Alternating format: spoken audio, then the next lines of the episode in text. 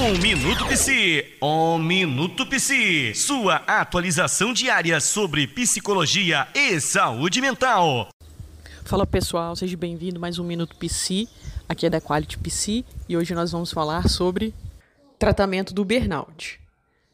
Vai depender de cada paciente, de como a doença se desenvolve e se desenvolveu e o grau.